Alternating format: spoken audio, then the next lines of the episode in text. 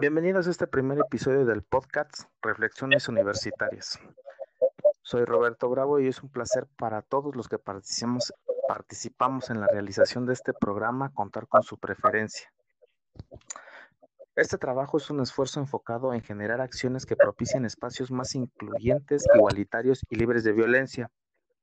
Por lo tanto, el objetivo del podcast es sensibilizar y concientizar a la comunidad en general sobre la violencia de las mujeres, con el propósito de impulsar con su participación un ambiente de respeto, inclusión e igualdad. Sin embargo, hablar de espacios libres de violencia significa que todas las personas, sin importar su identidad sexual y de género, puedan acceder a ejercer a la misma forma de derechos, oportunidades y responsabilidades.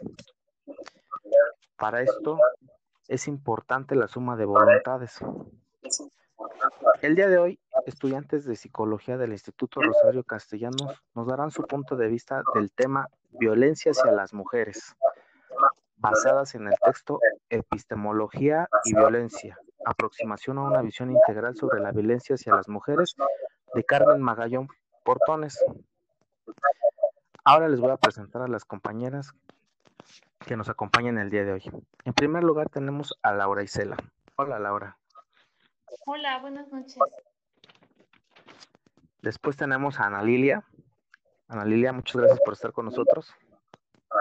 Sí, gracias Roberto. Buenas noches. Y finalmente, pero no, no, no menos, a Miriam. Gracias Miriam por estar aquí. Muchas gracias a ti. Buenas noches. Bueno, compañeras, para entrar en materia, ¿cuál es la opinión que tienen sobre el tema de la violencia hacia las mujeres? Pueden comentarnos una experiencia si lo quieren para ejemplificar mejor la, la pregunta. Miriam, ¿quisieras comentar? Claro que sí. Pues antes que nada, gracias por la invitación. Saludos cordiales a todos. Ok, pues desde mi punto de vista, haciendo referencia al tema principal, la violencia hacia las mujeres, considero que ha sido y sigue siendo en gran medida un abuso que muchas veces no es considerado como tal y que la mayoría de las veces es invisible. Un ejemplo muy claro de violencia de género sería la violencia psicológica, ya que esta agresión no utiliza contacto físico, pero puede dejar graves secuelas en las víctimas, ya que es muy efectiva y ejerce poder sobre la otra persona. Es decir, que esta violencia constituye un atentado contra la integridad, la dignidad y la libertad de las mujeres. De mi parte sería Muchas gracias, Miriam. Laura, ¿tú qué puedes comentarnos al respecto? Bueno, yo eh, voy a comentarles un poco de la desarticulación de los flujos de violencia. Esto es una investigación de Eva Spinner, las consecuencias del empobrecimiento y qué tan ligados están al maltrato.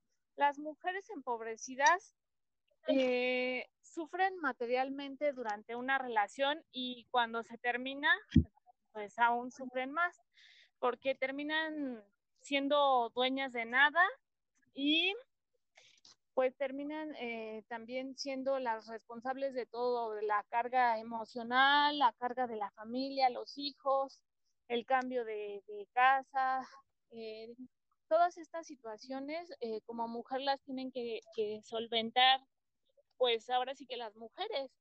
Este, en esta situación, pues yo creo que, que hay mujeres que por no, ya sea por falta de información, porque sienten que no tienen la capacidad de salir adelante, pues terminan aceptando, quedándose con, con sus parejas, aun cuando hay demasiado maltrato, cuando hay agresiones, pues prefieren mantenerse en silencio y no hacer nada ante el maltrato que sufren. Eh, bueno, este sería mi, punto de, de vista. Muchas gracias, Laura. Excelentes comentarios los que nos aportas. Nos dan información muy reveladora. Finalmente, Ana Lilia, ¿cuál es tu opinión sobre el tema? Sí, pues yo lo que podría aportar es que a veces eh, mi opinión es personal porque pues hemos vivido ese tipo de, de, de, de entornos eh, que la violencia a veces para muchas mujeres es muy normal, porque tenemos esa idea de que así vivimos en casa, así han pasado situaciones en casa, de que han sido violentadas las mujeres, entonces crecemos con esa idea de que es normal, entonces no, no se debe de ver desde esa, desde ese punto de vista, porque a veces se realizan estadísticas y pues a muchas mujeres les pegan, ¿no? O, sufren ese tipo de violencia. Y, como vemos que a la mayoría les, les pegan, les, les violentan, entonces decimos que es normal, pero no. Entonces tenemos que ver eh, en esa parte eh, el respeto que nosotras mismas como mujeres nos debemos de tener para terminar con ese tipo de violencia. No debemos de respetarnos y amarnos como mujeres. No, no tiene que ser normal el, la violencia hacia nosotros, ¿no? Pensamos que a veces que, que, un hombre nos violenta, pero a veces también entre mujeres nos violentamos, ¿no? O, o no sé, hasta, pues sí, e, en vez de, apoyarnos, eh, nos echamos tierra. Y eso lo vemos en trabajos, en, en, las escuelas, en, en, todos lados, ¿no? Vemos ese tipo de violencia. Tenemos que, ver esa parte de, de, de, dónde viene la violencia, cómo podemos terminar con ella, qué, es lo que tenemos que hacer como, como sociedad para, para salir adelante y hacer esto diferente. Gracias, Roberto.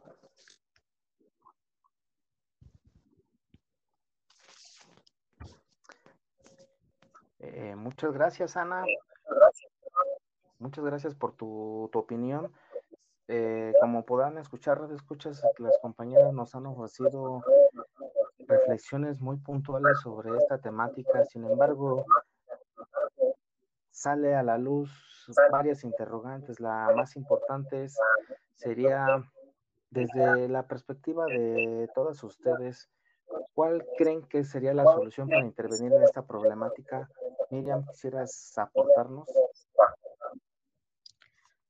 Claro que sí. Pues bueno, para mí la más importante para poner fin a la violencia contra las mujeres sería que es necesario romper el silencio, buscar justicia y apoyo. Y pues otra solución sería transformar y establecer relaciones de género basadas en la armonía, el respeto mutuo y la no violencia. Muchas gracias, Miriam. Aportas datos interesantes. Pues ahora bien, Laura Isela, ¿cuál es, cuál es tu punto de vista para, erradicar esta problemática?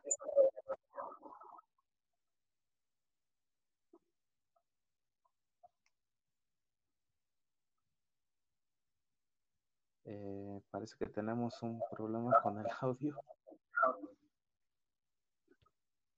Eh, bueno, yo voy a responder. Bueno. Listo. Parece que ya tenemos de nuevo a la compañera. Laura, ¿nos escuchas? Sí, sí, sí. Aquí estoy. Ay, perdón a todos los radios escuchas. Ya saben que la tecnología no tiene palabra de honor tuvimos algunas pequeñas este, situaciones con, con, la conexión.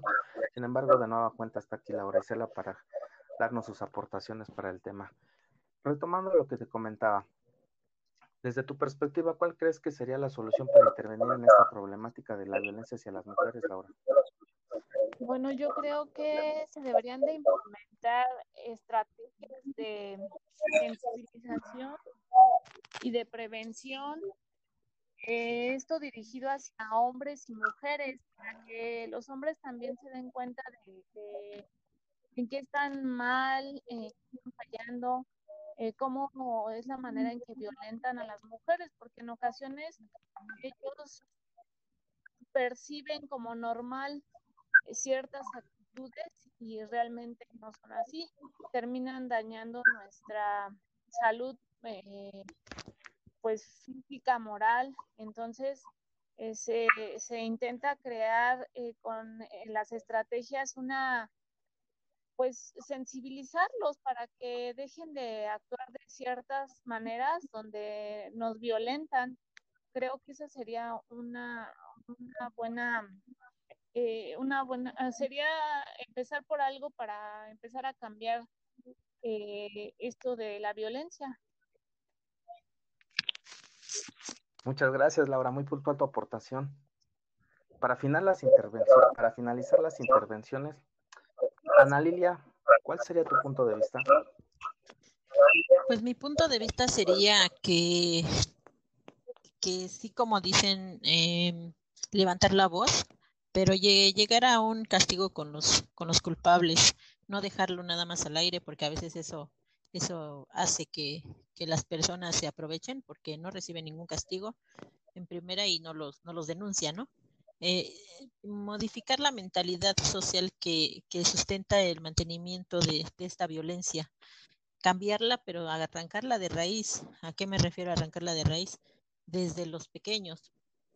¿Cómo cambiar una generación desde los niños pequeños que vienen para que en un futuro, pues esta ideología ya no sea ni, ni machista ni feminista, ¿no? que sea neutra.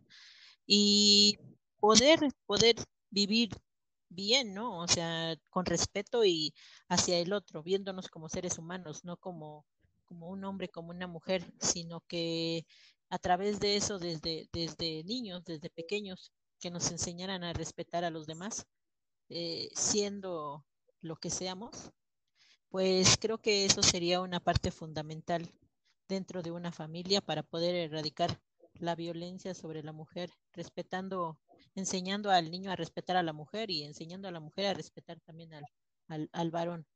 Es, ese sería mi, mi punto de vista. Ah, muchas gracias, Ana. Te agradecemos tu intervención. Desgraciadamente el tiempo se nos está terminando. De forma breve, ¿podrían darnos un comentario final a manera de conclusión? Miriam, ¿quisieras comenzar? Claro que sí. Pues sería fomentar mucho los valores y quizá implementar políticas públicas a favor de las mujeres y de los hombres también, claro. Este, que hay mucha este, empatía e igualdad. Muchas gracias. Sería todo. Laura, ¿cuál sería tu conclusión final?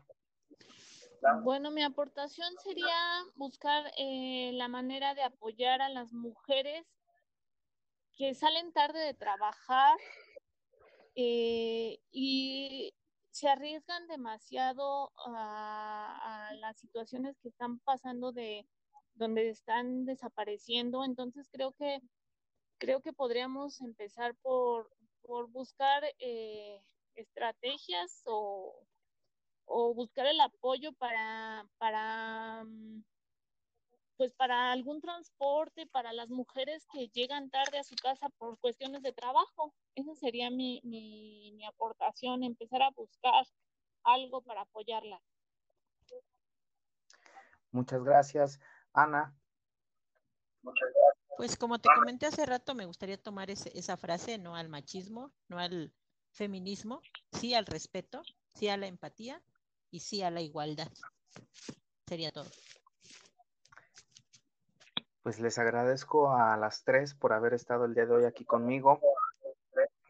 Y a usted también, estimado Radio Escucha, le agradezco su atención y esperamos contar con su compañía en el próximo episodio. Recuerden, soy Roberto Bravo, su amigo y servidor. Nos escuchamos en el próximo episodio de Reflexiones Universitarias.